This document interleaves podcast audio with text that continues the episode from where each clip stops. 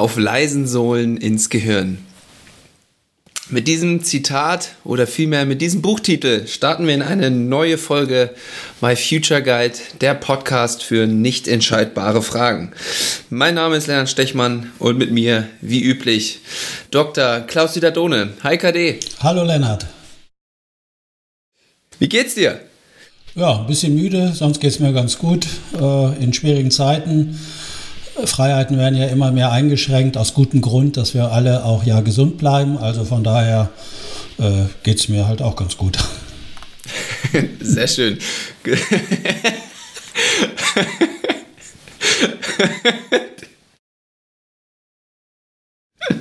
Ich hoffe, ich habe dich nicht gleich zu Beginn aus dem Konzept gebracht.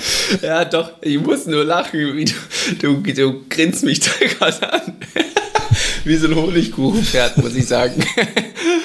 Das war so, das, das hat so äh, rübergeschwappt, dass ich da kurz die Fassung verloren habe. Ich glaube, jetzt habe ich es aber. Okay. Ähm, ja, entsprechend merkt ihr auch schon, ja, meine Laune ist auch gut, aber es ist schon ein bisschen später am Abend. Ähm, die Konzentration, die müssen wir jetzt erstmal langsam so ein bisschen hochfahren.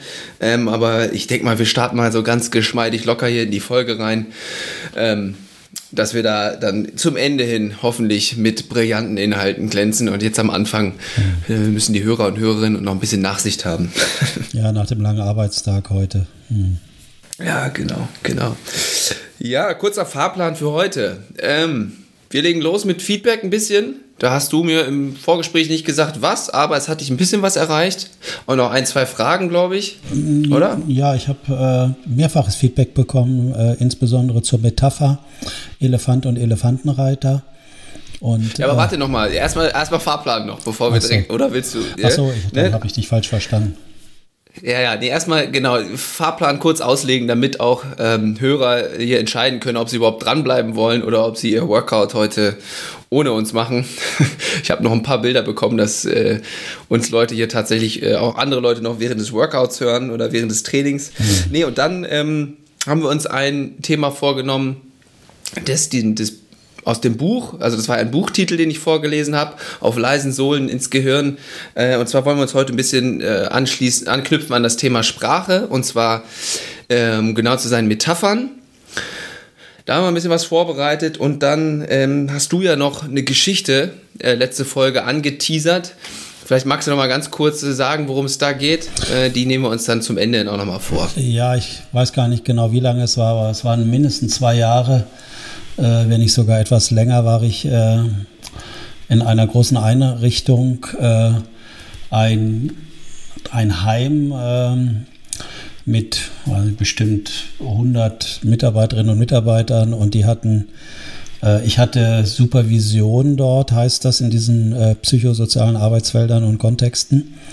Und ich war, ich glaube, alle 14 Tage oder mindestens einmal im Monat, habe ich also alle sechs Mitarbeiterteams oder ich glaube es waren sogar acht Teams insgesamt, äh, war ich in allen Teams und äh, habe äh, dort ähm, supervidiert heißt das. Also ich war dabei, habe mir deren Perspektiven angehört und das war für mich eine der lehrreichsten Zeiten, weil da habe ich nochmal viel über Menschen, über Zusammenarbeit, Teams ähm, in einem Unternehmen halt gelernt, wie da über den Chef gesprochen wird, wie die Teams untereinander in Konkurrenz und Wettbewerb sind, äh, wie die alles ganz feinfühlig wahrnehmen. Und da wollte ich so ein bisschen was erzählen, weil da habe ich so mein, äh, ja, viele, viele Grundsteine wurden da gelegt für mich. Ähm, das, was mich jetzt, glaube ich, auszeichnet, was ich ganz gut kann, wird mir jedenfalls nachgesagt, so Muster zu erkennen, unabhängig vom Inhalt.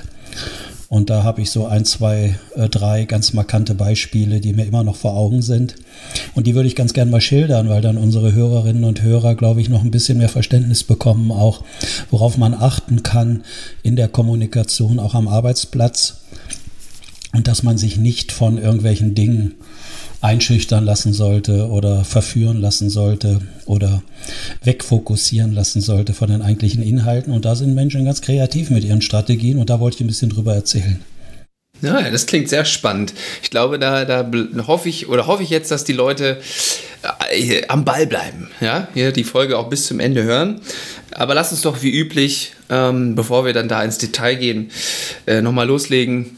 Äh, was hat dich so erreicht äh, bezüglich der letzten Folge oder auch Folgen davor an Feedback, Fragen, Anregungen? Ja, also ähm, besonders viel Feedback hat mich erreicht. Also interessanterweise, ich dachte, die Folge kommt gar nicht so gut an, weil äh, wir, Was? Wieso, wieso das denn? Ja, weil wir ja eigentlich nur das Feedback abgearbeitet haben. Hm. Und äh, aber das hat bei einigen, also die mir Feedback gegeben haben, doch einiges ausgelöst. Insbesondere, wo ich öfters darauf angesprochen wurde, ist tatsächlich diese Metapher mit dem Elefantenreiter und dem Elefant fürs menschliche Gehirn. Also da mhm. wurde mir mehrfach so mitgeteilt, dass das nochmal ganz hilfreich war, dass ich da nochmal ein bisschen ausführlicher äh, zu gesprochen habe. Dann konnte man das noch ein bisschen besser verstehen. Und mhm. mein Wunsch wäre natürlich auch, dass sich die Hörer dann auch noch ein bisschen besser verstehen können, wie das so ist. Oder warum manchmal der Elefant so richtig äh, wild vielleicht auch wird, ähm, wenn der Elefantenreiter sich sozusagen alkoholmäßig mal auf einer Party weggeschossen hat. Äh, dann kann man ja auch mit äh, verschiedenen Phänomenen rechnen. Die einen wären total freundlich und sympathisch und anschmiegsam und mhm. andere wären richtig bösartig und aggressiv wenn die Steuer. Könnte auch was. Äh. Ja, wenn der Willst Elefantenreiter nicht mehr da ist. Mhm. Und kann das. Das sagt dann auch so ein bisschen aus, was so eigentlich da die ganze Zeit unterdrückt wird oder was höre ich da jetzt so raus? Ja, ja, natürlich. Äh, natürlich verändert sich die chemische Zusammensetzung in unserem Hirn, wenn du von außen was einführst. Und mhm. Alkohol, äh, sagt man ja, hat ja eine enthemmende Wirkung. Also der ja, greift ja. in dieses komplexe Wechselspiel der Neuronen ein, die sich ja äh, mit Hemmung und mit Erregung äh, komplexe äh, Netzwerke da aufbauen. Und wenn das äh, gestört wird, wenn da vielleicht im Bereich Hemmung der Alkohol jetzt gerade wirkt, also die hemmenden Verschaltungsmuster äh, irritiert werden, dann kommt mehr Erregung ins System. Und wenn man sich da nicht mehr so gut aussteuern und kontrollieren kann, dann reicht der kleinste, das kleinste Fingerschnippen im Außen, was einen dann total ärgerlich machen kann. Ja. Ja, das ist ja, ist ja der Klassiker, was man auch so beobachten kann. Ne? Ja. Ähm. Ja, aber eben auch nochmal zu hören, das war nochmal so ein wichtiges Feedback. Stell dir vor, so ein Elefant kommt auf die Welt und es ist niemand da oder er spürt, dass er nicht gewollt ist oder äh, ist keiner da, der, der ihm Nähe gibt, der ihm Sicherheit äh, halt vermittelt, dass er eben nicht allein ist.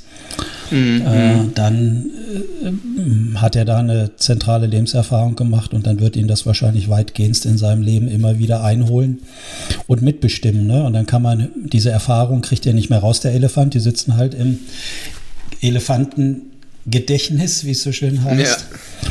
Und dann kann der Reiter nur äh, oder die zusammen dann gut aufpassen, dass sie so halbwegs ähm, ja ohne größere äh, Not bei sich oder bei anderen zu erzeugen, äh, ganz gut über die über die Runden kommen. Also dass sie dann eher ein Umfeld haben, wo der kleine Elefant dann äh, möglichst viel Sicherheit erlebt und spürt. Ne?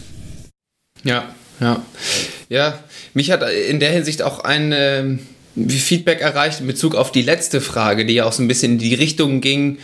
Ähm, was ist, wenn man das, wie du es gerade beschrieben hast, in der Kindheit nicht erfahren hat? Bleibt man dann für immer abhängig ja. im Außen? Und da hat äh, wohl jemand das rausgehört, dass das eine Aussage von uns gewesen wäre, dass man dann für immer abhängig bleiben wird. Aber ja, im Grunde hast du da ja jetzt gerade schon drauf Bezug genommen irgendwo, ne? Ja, man bleibt natürlich.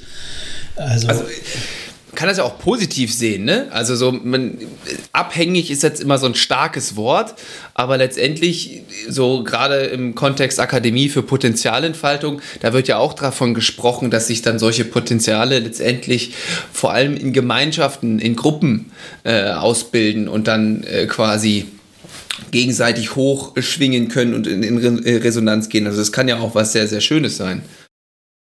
Also ich glaube natürlich, dass man mehr oder weniger abhängig bleibt, aber wovon man in jedem Fall abhängig ist, das sind diese ersten Lebenserfahrungsmuster, die unter die Haut gegangen sind, die sich eingebrannt haben. Die bestimmen einen später, glaube ich, massiv und viel stärker, als wie die Menschen das wirklich äh, halt glauben. Ähm, mhm Aber abhängig sein ist natürlich nicht, äh, dass man von anderen unbedingt abhängig ist. Da sind ja viele auch sehr, sehr unabhängig. Abhängigkeit, äh, abhängig bezog sich darauf, dass man trotzdem auch äh, weiterhin eine bedürftige Seite hat nach Nähe, äh, nach Eingebundensein, dass man von wesentlichen Bezugspersonen, die für eine Bedeutung haben, Aufmerksamkeit erhält, dass man auch wichtig ist für die. Ja, also ich glaube, da sind wir Menschen immer für empfänglich und äh, das hört auch nicht auf. Mm, mm. Ja, ähm, ja, genau.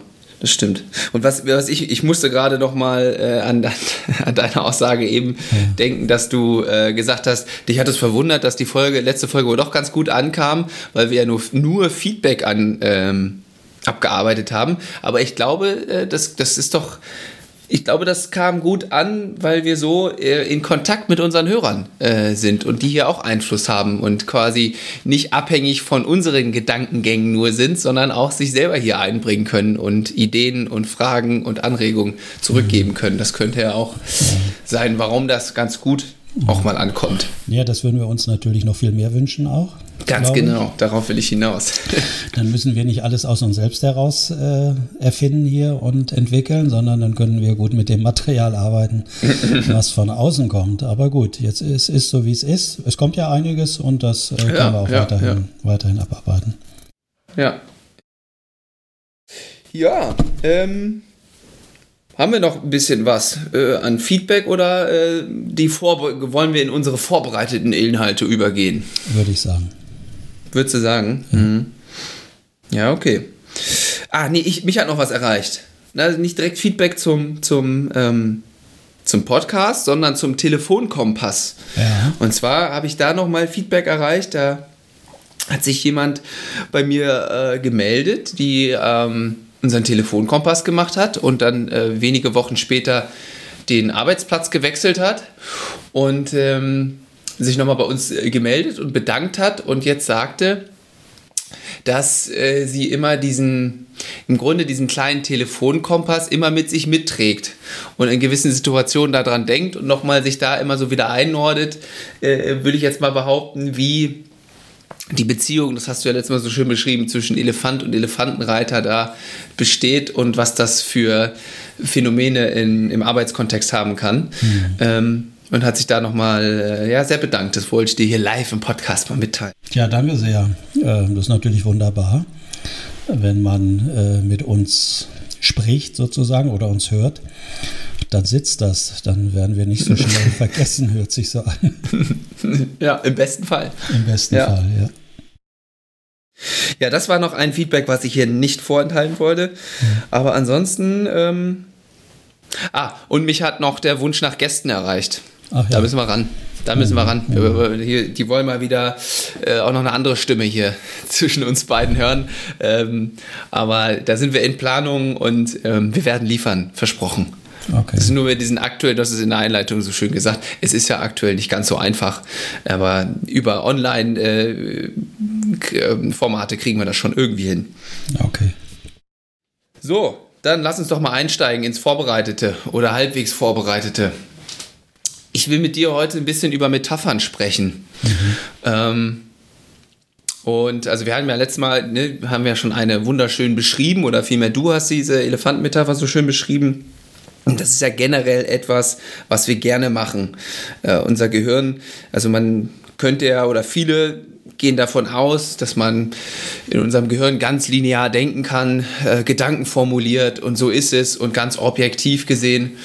Ähm, aber eigentlich, wenn man mal drauf guckt, brauchen wir ja oder nutzen wir ja immer Metaphern oder sprachliche Bilder, anhand dessen wir uns ja abstrakte Ideen erklären, die wir ja, äh, die wir jetzt so im normalen Leben nicht, nicht erfahrbar sind, in dem Sinne körperlich erfahrbar. Und da müssen wir uns ja immer ein bisschen was überlegen. Und also um jetzt mal ein Beispiel zu sagen, ist die Elefantenmetapher oder auch, wenn man mal sich so anhört, wie wir über Beziehungen sprechen. Also eine Beziehung, das scheint ja etwas zu sein, in das man einsteigen kann irgendwie, weil es wird ja immer davon gesprochen, ähm, ich bin in einer Beziehung oder ich gehe aus einer Beziehung raus. Oder es hat ja auch was mit Nähe irgendwo zu tun. Ich bin meinem Partner nahe oder wir haben uns entfernt oder es scheint auch eine Reise zu sein, wenn man äh, hört, dass man in eine Sackgasse fahren kann oder entgleisen kann. Es sind ja ganz viele sprachliche Mittel, denen wir uns da bedienen, um uns das irgendwie, dieses, ja, das zu erklären. Ähm, oder aber. Magst du da vielleicht. Ja, ja? Oder aber man ist sich ganz fern und trotzdem ganz nah, ne? Ja, oder auch noch entgegengesetzt. Ja, ja. Dann, dann kommen wir da doch wieder an irgendwelche Grenzen ran. ähm, ja, aber vielleicht magst du noch mal so ein bisschen den Hintergrund geben oder da ansetzen, bevor ich jetzt hier einfach das Buch rezitiere, was ich sehr ans, ans Herz legen kann. Aber äh, vielleicht, wenn man das aus, wenn, wenn du das aus deinem Erfahrungsschatz noch mal ein bisschen erklären, woran liegt denn das, dass wir uns immer an solchen Bildern orientieren oder ja, solche Metaphern nutzen? Ähm, Gibt es da eine Erklärung für, wie, wie, kommen solche äh, Bilder überhaupt zustande? Ähm naja, äh, formal gesehen, sprachlich würde man sagen, eine Metapher, die verbindet äh, zwei Zustände oder vielleicht auch mehr, die sonst normalerweise nicht so zusammengehören halt und passen. Das kann mhm. man erstmal machen. Aber äh, Menschen reden ja mehr oder weniger bewusst in Metaphern. Ja? Äh, und das hat natürlich wesentlich was damit zu tun, äh, was die für eine Einstellung eigentlich zum Leben haben, also was die auch für eine Beziehung haben zwischen äh, Elefantenreiter und Elefant. Das drückt sich viel auf der Sprachebene aus. Ja, Unser ja. Sprachzentrum liegt halt nahe am Frontalhirn, am präfrontalen Kortex und eine zentrale Theorie, die es gibt, ist, dass sich im Unterschied zu allen Tieren ja unser Frontalhirn, diese übergeordnete Zentrale, die über erregende und hemmende Netzwerke in das, in das Hirn eingreifen kann und kann mhm. dafür sorgen, dass etwas in jedem Fall nach außen zum, äh, in den Ausdruck kommt oder in die Handlung oder kann etwas verhindern, also hemmen, eine Informationsübertragung hemmen in einem Netzwerk. Und ähm, ja, in diesen Metaphern äh, wird viel mitgeteilt. Ist eigentlich, wir haben ja mal gesagt, Kommunikation ist Selbstoffenbarung. Genau, ja, darauf wollte ich auch hinaus. Ja. In den Metaphern steckt halt viel, sehr viel äh, oder ist halt sehr viel enthalten. Ne? Oder wie, wenn du sagst, äh, niemand kann mir das Wasser reichen. Ja, das ja. ist ja. Äh, das sagt ja eine Menge aus. Das sage ich ne? ständig vor allen Dingen. Genau, genau. ja, also die Metapher äh, ist eigentlich ganz viel Selbstoffenbarung und bringt mhm. so eigentlich ganz gut so die Einstellung zu verschiedenen Phänomenen zum Ausdruck. Oder wie gesagt, früher, also, bei, früher bei mir in der Praxis, wenn so klassische psychosomatische Patienten kamen vom Land oder aus der Provinz, wie man so sagt, dann sagen, ah, Herr Doktor, äh, meine Pumpe funktioniert nicht mehr. Da habe ich gefragt, wie die Wasserpumpe oder Güllepumpe oder was für eine Pumpe funktioniert nicht mehr. Ne? Also ja. Und kulturabhängig ist es ja, also es, ist, es offenbart einmal selber, wie man selber denkt, und es ist ja aber auch extrem abhängig, in, wie man aufgewachsen ist. Also das meinten wir ja auch mit der Selbstoffenbarung, Lebenseinstellung. Also zum Beispiel, ich mein Beispiel von vorhin mit der Beziehung aufnehme, in gewissen Kulturen würde wahrscheinlich nicht von einer gemeinsamen Reise äh, gesprochen werden, in der man sich nah oder fern ist. Also es gibt ja auch Kulturen, da ist ja quasi der Mann ganz klar übergeordnet über der Frau und dann würde man das wahrscheinlich, äh, also die nutzen wahrscheinlich andere Metaphern, um das zu beschreiben, will ich sagen. Ne? Also so, je nachdem, wie man aufgewachsen aus, ja. ist. Ja. Ja. Also unsere sozialen Erfahrungen bestimmen im Grunde die Metaphern, die wir uns so im, im, Kopf bilden und was wir uns auch so und was wir wahrscheinlich im Umfeld irgendwie auch hören. Das nimmt man ja auf, verarbeitet man. Das ist ja auch so ein Phänomen, wenn ich irgendwie von Leuten oder bei mir beobachte, wenn ich von Leuten begeistert bin, dann nehme ich die oder die gut finde oder weiß ich nicht, wie auch immer, dann nehme ich deren Wortschatz irgendwie so langsam über ja. äh, oder mit an. Das ist ja auch so ein Phänomen, was da wahrscheinlich mit reinspielt. Ja, und dann kann man das ja jetzt im Grunde, kann man mal überlegen, was für Metaphern man selber so benutzt. Ne, also zum Beispiel, ich habe früher im, im Sportkontext, das ist mir bei mir selber aufgefallen, aber jetzt auch, wenn ich in meinem anderen Podcast viel mit Profisportlern spreche, dass der Körper mit einer Maschine im Grunde verglichen wird oder so über den Körper gesprochen wird, als wäre es eine Maschine. Sagt ja dann auch viel aus, ne? Ja, die Maschinenmetapher, die ist ja relativ weit verbreitet, insbesondere im, im Arbeitsleben oder auch sogar in den Personalabteilung oder in den HR-Abteilungen. Ne? Mhm. Was heißt, Human Resource genau, Management. Genau. Ja. Da wird das lebende System Mensch kurzzeitig mal reduziert auf lebende Ressourcen oder menschliche ja, Ressourcen. Die man ausschöpfen möchte, genau. so gut es geht. Ja, zum Beispiel. Oder äh, dieser berühmte Satz, ähm, der spielt Champions League oder der spielt keine Champions League. Das ist ja nicht nur auf das Spiel bezogen, mhm. sondern ist ja auch eine Metapher für die Wertigkeit von jemandem, was der so leistet. Ja. Mhm. Ja, und wie gehen wir jetzt äh, damit um? Kann ich mir jetzt sagen, ah, in der Metapher, in der denke ich jetzt nicht mehr, weil ich will eigentlich nicht meinen Körper als eine Maschine sehen, sondern das ist irgendwie alles viel diffiziler als eigentlich. Ich ändere das jetzt irgendwie, also so einfach ist es ja irgendwie leider nicht, ne? Ja, ich glaube, das muss man ja auch nicht ändern. Aber wer mit anderen Menschen zusammenarbeitet oder zusammenarbeiten will, ähm, dem könnte eine gewisse Feinfühligkeit, wie andere Sprache benutzen, nicht schaden.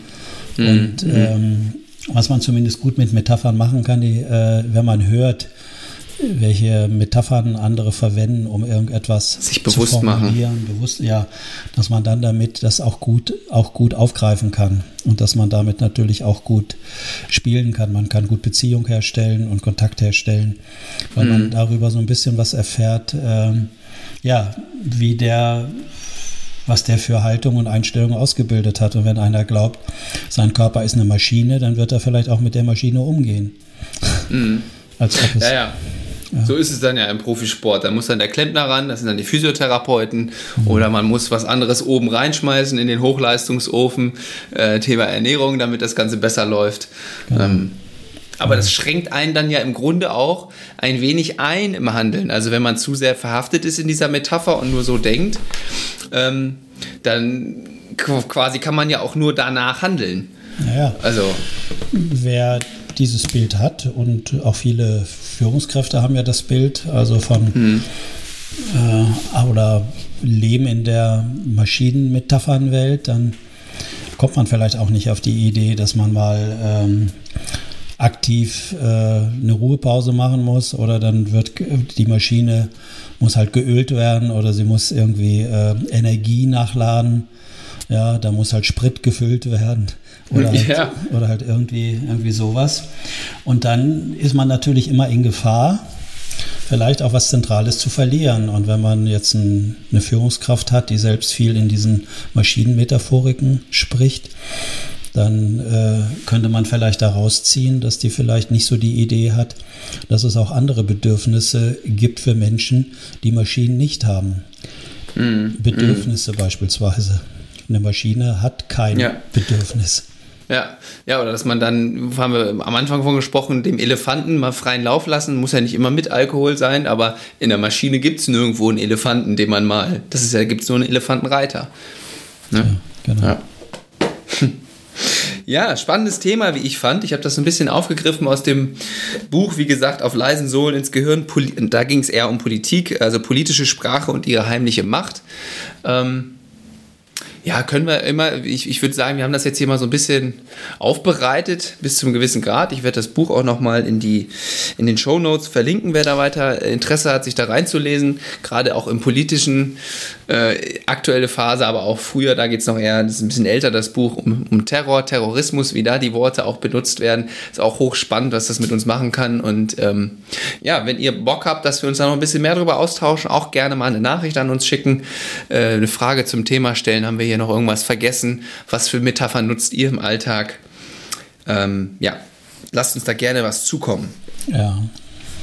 Ich habe auch noch eine schöne Metapher, fällt mir zum Elefanten nochmal ein. Ja. Aus einer Fliege einen Elefanten machen. Oh ja. Hm. Was steckt da dahinter?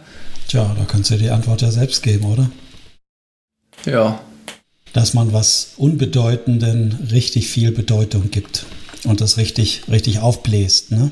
Mhm. Aber jetzt mhm. stell dir vor, du hast keinen Elefanten mitbekommen, du hast eine Fliege oder in deinem Mittelhirn, äh, auf den Mein Mittelhirn, ja, da habe ich auch manchmal das Gefühl, dass da nur so ein paar Fliegen umfliegen. Ja, die Befürchtung habe ich allerdings auch mittlerweile. so ein Scheiß. Ja, dann leite ich mal zu deinem Thema über. Dann kann ich mich hier ein bisschen zurücklehnen und meine Fliegen beobachten. Gut. Ja, äh, wie wollen wir, also ich, ich, wie gesagt, äh, Einladung über das Thema, das ist, ist ja relativ breit, da können wir gerne nochmal drüber quatschen, aber jetzt können wir mal, versuchen wir mal ein bisschen überzuleiten. Du hast es ja vorhin schon so ein bisschen erzählt, ähm, lange Zeit, äh, in der du da in Teams äh, verbracht hast. Wahrscheinlich hast du da auch viele Sprachmuster, äh, wird es wahrscheinlich auch um Sprache ein bisschen gehen. Ähm, aber nimm uns doch vielleicht nochmal ein bisschen mit in die Zeit ähm, und erklär nochmal kurz deine Rolle und was dir da so aufgefallen ist oder wie möchtest du das hier gerne aufbauen, die, die Geschichte, damit das für die Hörer, Hörerinnen gut nachvollziehbar ist? Ja, Sie können sich ein, äh, also ein Unternehmen vorstellen im Gesundheitswesen und äh, die mit Kindern und mit Jugendlichen zu tun haben. Ein recht großes Heim mit, ich glaube, mhm. circa 100 Mitarbeiterinnen und Mitarbeiter waren da. Also mit ganz vielen Teams, ich glaube acht bis zehn verschiedene Teams, die auch unterschiedliche Aufgaben machen. Drei, vier Teams äh, arbeiteten im Schichtdienst, andere haben so ambulante Versorgung gemacht. Ähm, ja, und das war für mich total spannend. Die haben äh, einen Supervisor gesucht für ihre Einrichtung und ich habe mich dann mal vorgestellt und dann fanden die mich, glaube ich, ganz gut. Und dann hatte ich die Möglichkeit, äh, mit allen Teams zu arbeiten. Also ich war in allen Teams und hatte mhm. gleichzeitig auch Gespräche mit der Geschäftsleitung und Geschäftsführung. Oh, das ist ja eine hochambivalente also, Rolle. Genau. Und was viele Führungskräfte ja sowieso, aber sonst auch andere komplett missachten, ist, wie feinfühlig und sensibel sie von ihren Mitarbeiterinnen und Mitarbeitern wahrgenommen werden unter ganz verschiedenen Aspekten. Ja, also mhm. mit wem sprechen Sie besonders viel? Früher noch, wem geben Sie die Hand, wem geben Sie nicht die Hand? Mhm. Wer ist ganz besonders oft bei Ihnen im Zimmer und was weiß ich was, worauf mhm. die alles mhm. irgendwie achten? Äh, auch äh, unterschiedlich natürlich, je nachdem, was die für äh, Erfahrungen noch haben in ihrem, in ihrem Elefantengedächtnis. Ja, Davon genau. Ist das die, natürlich die, abhängig, ne? Ja, hatten wir ja auch schon in vergangenen Folgen. Genau, ja. genau, wenn der Elefant immer noch unsicher ist, ob er auch dazugehört und prüft alles ab und wird vielleicht auch ein bisschen eifersüchtig, wenn andere scheinbar mehr Aufmerksamkeit bekommen, dann wissen wir, wo der jetzt besonders hinguckt. Ja, ja, also. absolut. Und so muss man sich das vorstellen. Da sind jetzt, äh, was weiß ich, circa 100 Menschen zusammen in einer hierarchischen Arbeitsorganisation und die müssen irgendwie zusammen Aufgaben lösen, Probleme lösen. Mhm. Und äh, das ist sozusagen, das wären die inhaltlichen Punkte. Und gleichzeitig läuft aber der Elefant durch dieses Heim und äh, möchte andere Bedürfnisse haben, nämlich das Bedürfnis nach Aufmerksamkeit, Anerkennung, Wertschätzung, Bedeutsamkeit. Also es gibt eine Sachebene und eine Beziehungsebene irgendwo. Also Sachebene ganz klar, hier ist die Aufgabe, Probleme lösen, aber die genau. Beziehungsebene schwebt natürlich genau. immer mit. Genau. Und da wir ja öfters auch in Großkonzernen äh, unterwegs sind, äh, mhm. da kann man das wunderbar sehen. Die, denen wurde irgendwie der Elefant früher mal halt abgeschnitten oder irgendwie halt gestohlen. Die glauben, dass äh, sie auf der emotionalen Ebene überhaupt nichts mehr haben und machen müssen, sondern die glauben immer, es geht um, nur um sachliche, inhaltliche, logische Problemlösung. Ich hoffe, die hören diesen Podcast nicht, sonst haben wir vielleicht bald, ein paar Kunden weniger. Ach, ich glaube, die wissen schon bald, wovon ich spreche.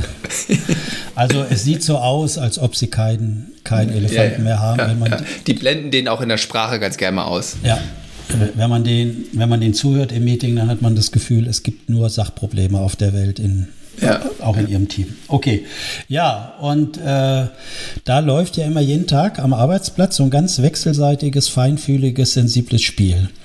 Und mhm. äh, jetzt sitzen ja viele im Homeoffice, aber die, die uns zuhören, die werden das kennen, wenn ich mit einem Menschen in einem Raum bin oder ich habe, ich sitze mit ihm zusammen in einer Besprechung, dann entsteht ja auch so eine besondere, so ein besonderes energetisches System oder so eine, so eine andere Energieaufladung im Raum. Das heißt, das spürt man ja. Ja, ja, ja genau. Man, ja, hm. Die einen spüren das mehr, die anderen weniger, aber irgendwas, ja. Aber das sind so Wechselwirkungen. Irgendwie ist das doch ein bisschen komplexer dann noch, was da passiert. Also wenn man so schön mhm. geschützt am PC sitzt und die anderen, die sind weit weg. Mhm. Äh, das kennt ja jeder, sage ich mal. Ähm, und ähm, ja, jetzt habe ich einen Faden verloren, Lennart.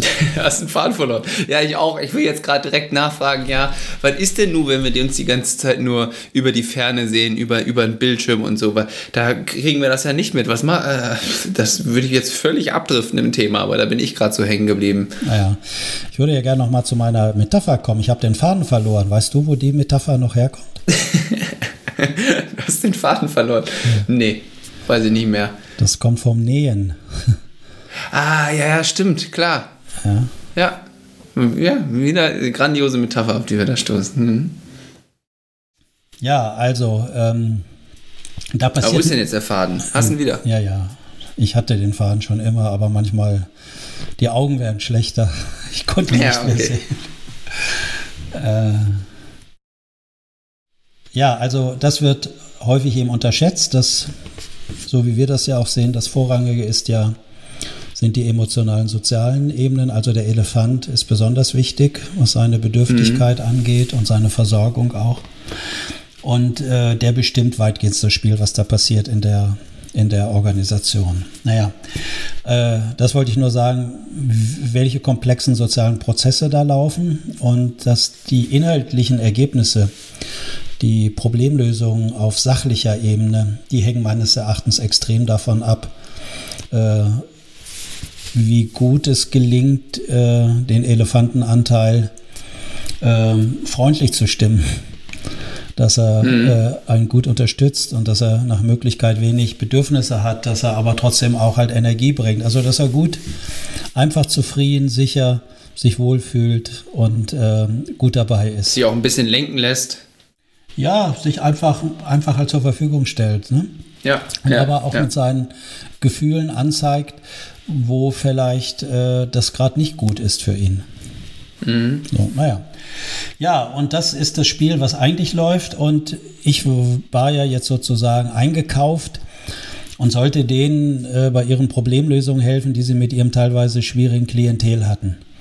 Ja, mit okay, also schon äh, Jugendlichen mh. und Kindern und äh, es war schön zu sehen, wie, die, wie das Personal sich untereinander in die Haare bekam ja, also in die Flicken, äh, weil so unterschiedliche Ansicht waren, wie man jetzt mit einem Heimbewohner, Bewohnerin umgeht, ob man das mehr maßregeln sollte, ob das mehr Freiheit bekommen sollte, äh, Selbsteifersüchteleien, also alle zentralen Themen. So. Und ja, und da ich jetzt äh, alle Teams hatte und auch die Geschäftsführung, erschloss sich für mich plötzlich eine unheimliche Fülle, wie die einzelnen Teams, wenn die alleine waren miteinander, äh, mhm. aber zusammen äh, Dinge ausgetragen haben, die, sage ich mal, Auswirkungen hatten auf die anderen Teams beziehungsweise auf den Chef. Also wie sind die Perspektiven untereinander? Also wie haben diese Teams andere gebraucht, um sich selbst zu regulieren? Sicherheit zu geben, Stabilität vielleicht zusammenzuschließen, überhaupt zu einem Team, dass sie halt Außenfeinde hatten und mhm. äh, wie die dann manchmal über andere gesprochen haben. Wie gesagt, ich hatte dann den Vorteil, dass ich sie dann vielleicht in den nächsten zwei Stunden hatte und dann hatte ich da eine Menge Infos, was da wohl passiert ist und wer da was Böses halt gemacht hat oder das dann ganz schlimmer im Team ist und dann kamen die rein und dann hatte ich jetzt so diese diese Vorinformation. Und es, entwickelte sich ein komplett anderes Bild vor mir von manchen Menschen, vom Team selbst und fand das dann wieder hochgradig spannend, wie deren Perspektiven dann auf die anderen auf das andere Team. System. Mhm. Und da mhm. habe ich so viel gelernt und so viel profitiert und habe mir dann angewöhnt, gar nicht so sehr auf die inhaltlichen Dinge zu achten, sondern mehr auf die Muster. Das heißt, wie konstruieren äh, Menschen so ihre Wirklichkeit mit Hilfe von den Verhaltensweisen von anderen. Mhm. Jetzt hast du, du hast eben gesagt, die, die einzelnen Teams haben sich dann gegenseitig aneinander ausreguliert oder irgendwie so hast du es ja, äh, formuliert. Beispiel, ne? genau. hast, äh, hast du da mal ein Beispiel äh, irgendwie noch in Erinnerung? Ja. Muss ja jetzt nicht eins zu eins sein, aber. Naja, beispielsweise, das heißt, wir kommen viel schlechter weg im Vergleich zu Team A. Mhm. Äh, das kriegt immer die, äh, sagen wir mal, die weniger gestörten Klienten äh, halt Kinder Aha. oder halt Jugendliche. Wir kriegen vom Heimleiter immer die schwierigen zugewiesen. Also sowas. Also schieben die dann quasi den schwarzen Peter von sich weg. Also das hat ja gar nichts mit uns zu tun. Wir kriegen ja. immer die schweren und die anderen kriegen die leichten. Deswegen kriegen Zum die das Beispiel, irgendwie gefühlt ne? besser hin genau, oder irgendwie genau. so. Mhm. Und dann müssen die nicht vielleicht miteinander irgendwelche Meinungsunterschiede austragen, sondern können dann ihre schwierige Situation definieren sich so als Opfer wir kriegen mhm. nur, das, nur die Schlimmen, die Schwierigen, die Gestörten und die anderen werden immer bevorzugt vom mhm. Chef oder, oder vom Vater oder von der Mutter. Ja, also da, da halt erinnert sich der Elefant plötzlich an, an alte und wendet dann genau diese Sichtweisen dann an und diese Strategien. Aber was ich eigentlich erzählen wollte noch ähm, ist, ich habe die Frau sogar noch vor meinem inneren Auge, wie es so schön heißt. Ähm, ich war äh, in einem Team, wie gesagt, das bestand immer aus einer Leitung, einer stellvertretenden Leitung und ich sag mal vier, vier anderen Mitarbeitern. Und eine Frau war mir dann mit der Zeit aufgefallen, weil die immer als erste, wenn das losging mit unserer Supervisionssitzung, nicht nur anfing zu sprechen, sondern war richtig in Rage immer sehr schnell und hat mit einer sehr vorwurfsvollen Art immer auf irgendwelche Regelverletzungen, die andere im Team gemacht haben, hingewiesen. Okay, halt attackiert. schon mal eine sehr sympathische Art. Ja, unheimlich. Und warum ich das Bild noch so vor Augen habe, äh, die war immer so ganz glatt, glatt geschminkt irgendwie. Also das sah irgendwie sehr maskiert aus auch. Mhm, also man konnte mhm. nicht so viel an feinen, äh, an feinen nonverbalen Äußerungen ähm, erkennen halt im Gesicht. Es war irgendwie sehr glatt gespachtelt, könnte ich fast sagen. Also es war wirklich sehr markant auffällig. Ja, okay. Aber sie schoss immer da rein und hat sofort angeklagt und wir haben uns hier geeinigt, dass der Dienstplan so und so abläuft, dass da irgendwas eingetragen werden muss. Das ist nicht der Fall. Also, also halt, sie hatte halt immer irgendetwas und war immer verbunden, stellte darüber mit einer Person Nähe her. Ja, mhm. also und äh, nahm dann irgendjemand in Schutz. So. Aber wie, wie, wie hat sie da Nähe hergestellt? Ja, indem sie äh, da habt ihr mit der Maria, habt ihr wieder dies und jenes äh, halt getan und gemacht. Oder, also es war nicht immer dieselbe Person, sondern immer irgendwer, wer jetzt da von dem Regelverstoß ja, war, irgendwie drunter gelitten hätte. Es war erstmal, als ich kam, die ersten Male, war sie immer mit dem Leiter verbunden. Ja, okay. Mit dem Leiter des Teams. So. Mhm. Und dann war eine andere, eine neue Mitarbeiterin, äh, die wurde da massiv attackiert. So, die, mhm.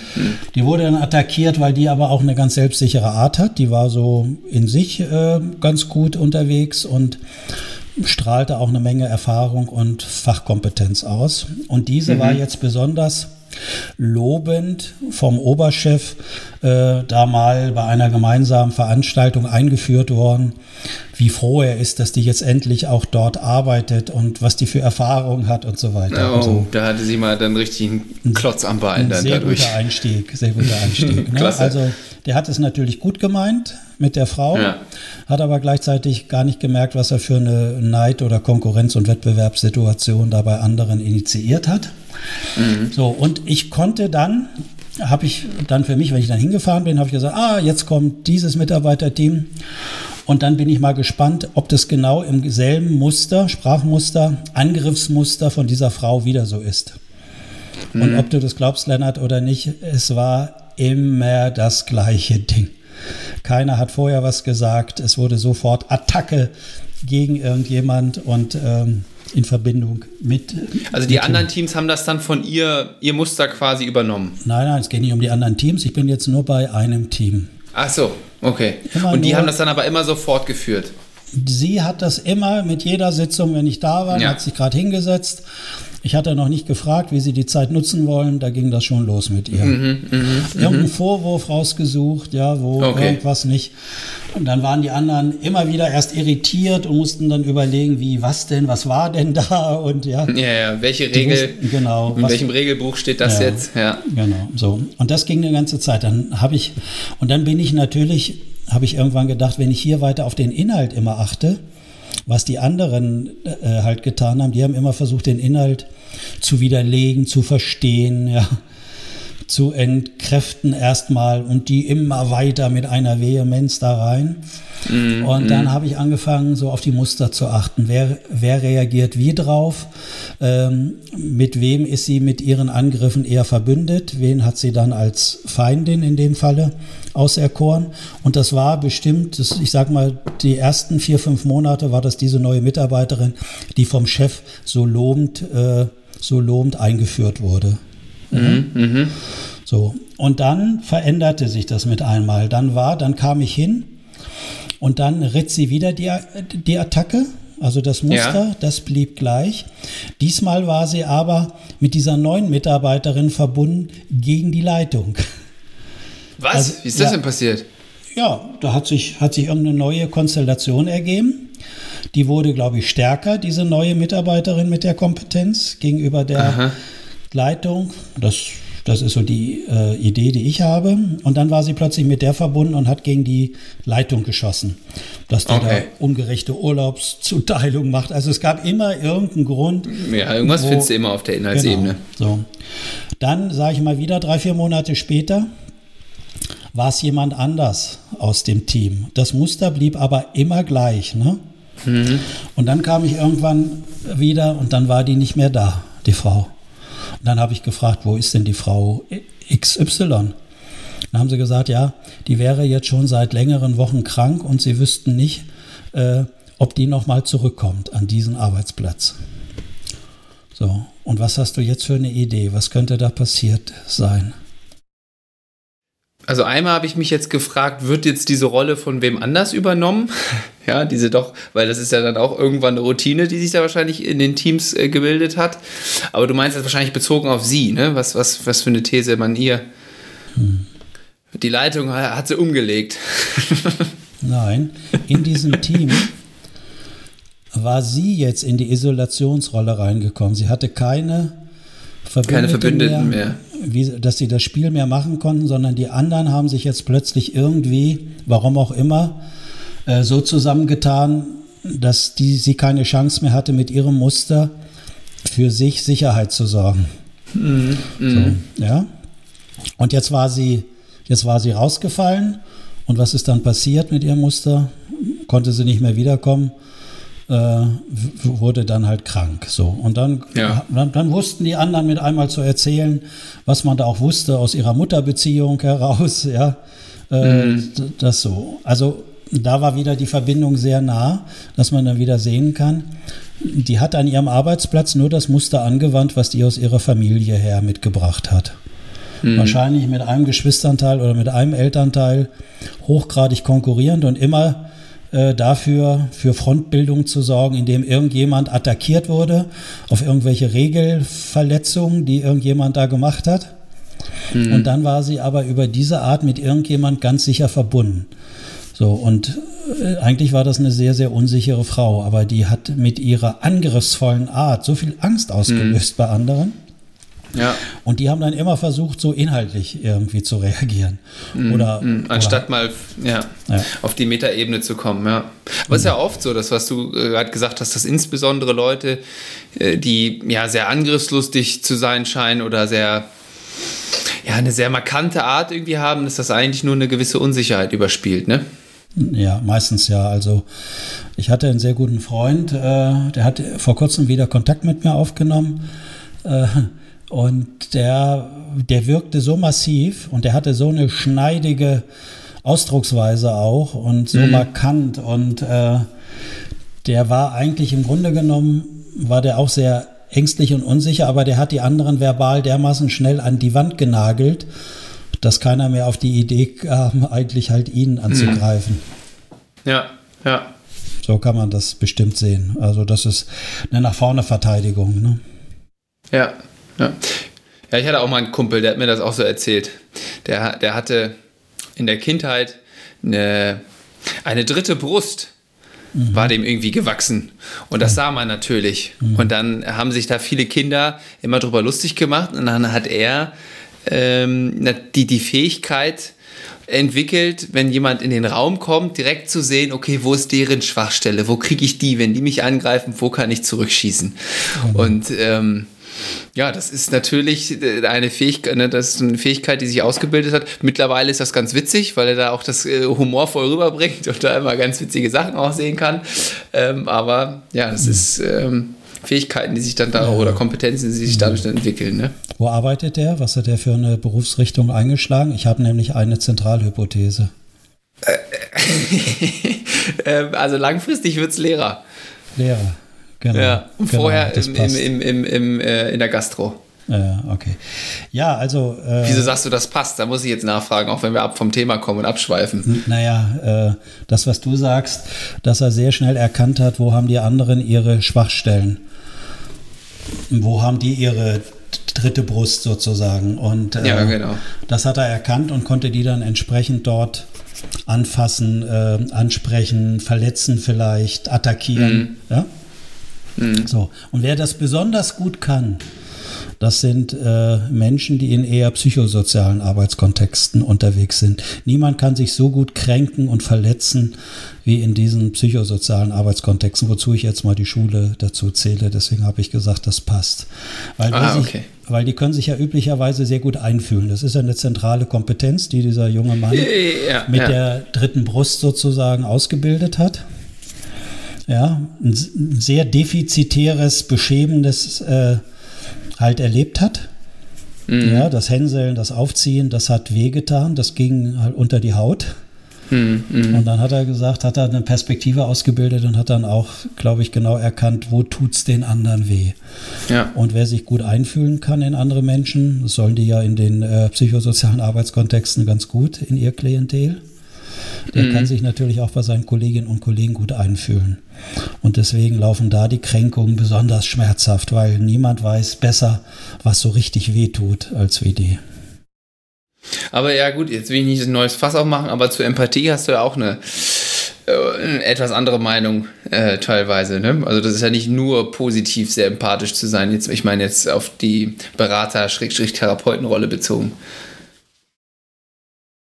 Ach, Aber ja. ich will das jetzt fast ja. gar nicht aufmachen. Nee. Das sparen wir uns mal für wann anders ja. auf. Ich glaube, dass Empathie natürlich hilfreich ist, aber es, ich sage immer, es ist immer eine Frage des zu viel oder zu wenig. Ja, belassen wir es mal so dabei. würde ich heute Abend mal stehen lassen. Wir haben, auch schon, haben auch schon ordentlich Zeit jetzt hier versprochen. Ja, Und unsere Hörer, Hörerinnen, die äh, gerade trainieren, haltet durch! Die Geschichte ist noch nicht fertig. aber ist ja das so ein bisschen äh, verständlich geworden, Lennart, dass es wenigstens dir verständlich geworden ist, warum diese Erfahrungen in diesem Heim so extrem wichtig für mich damals waren. Äh, und wenn du so eine Kollegin oder Kollegen wie besagte Frau im Team hast und gehst auf deren Inhalt nur ein, da hast du so verloren. Weil, ja, weil da haben die dann ja auch diese Kompetenz, ne, von der du eben gesprochen hast. Ein bisschen andere oder von der wir eben gesprochen haben. Aber auf der Inhaltsebene kriegst du die nicht.